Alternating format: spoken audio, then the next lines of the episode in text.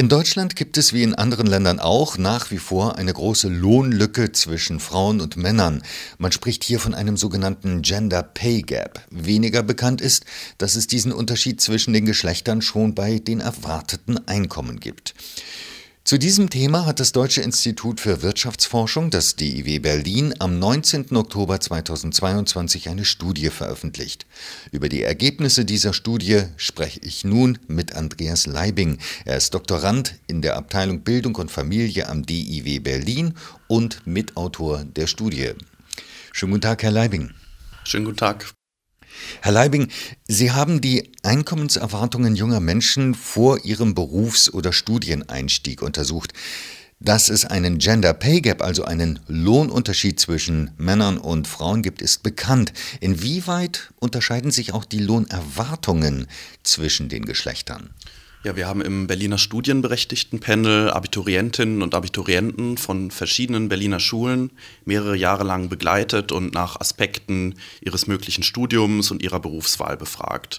Und in diesem Wochenbericht widmen wir uns eben den Einkommenserwartungen, die mit verschiedenen Hochschulabschlüssen verbunden sind und fragen diese im Jahr 2014 kurz nach dem Abitur ab.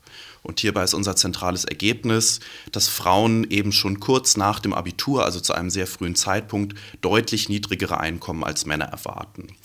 Und der resultierende Gender Gap in den Einkommenserwartungen liegt hier mit einem Hochschulstudium im Schnitt bei 15,7 Prozent. Wo liegen denn die Gründe dafür? Warum erwarten Abiturientinnen ein geringeres Einkommen als ihre männlichen Kommilitonen? Also wir können in der Studie zwischen verschiedenen ähm, Faktoren unterscheiden, verschiedene Berufspräferenzen, ähm, Studienpräferenzen, wie zum Beispiel die angestrebte Studienfachwahl, verschiedene Persönlichkeitsmerkmale, die Leistung im Abitur, aber auch den familiären Hintergrund. Und der Faktor, den wir als sehr, sehr wichtig identifizieren, das sind sogenannte erwartete Einkommensabschläge aufgrund von familiären Verpflichtungen.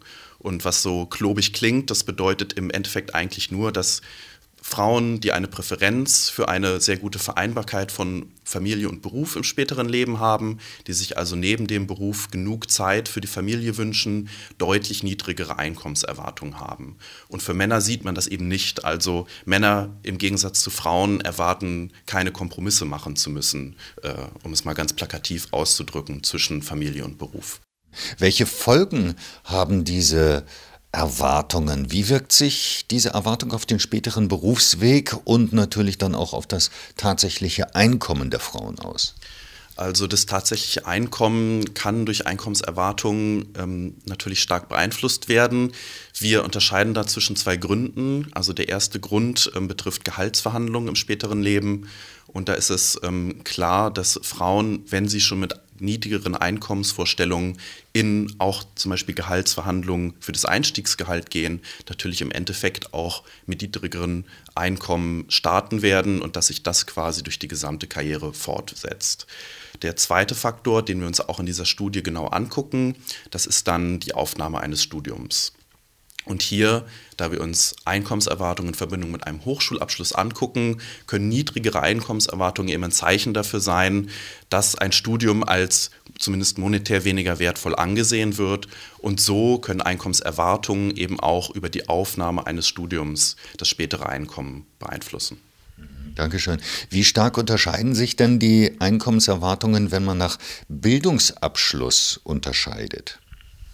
Also für einen Hochschulabschluss, das ist ja unsere zentrale Zahl, die 15,7 Prozent, da unterscheiden wir zwischen Einkommenserwartungen mit einem Master und mit einem Bachelor. Bei einem Master ähm, beträgt der Gender Gap in den Einkommenserwartungen 13,8 Prozent und bei einem Bachelor ist er tatsächlich höher mit 18,7 Prozent.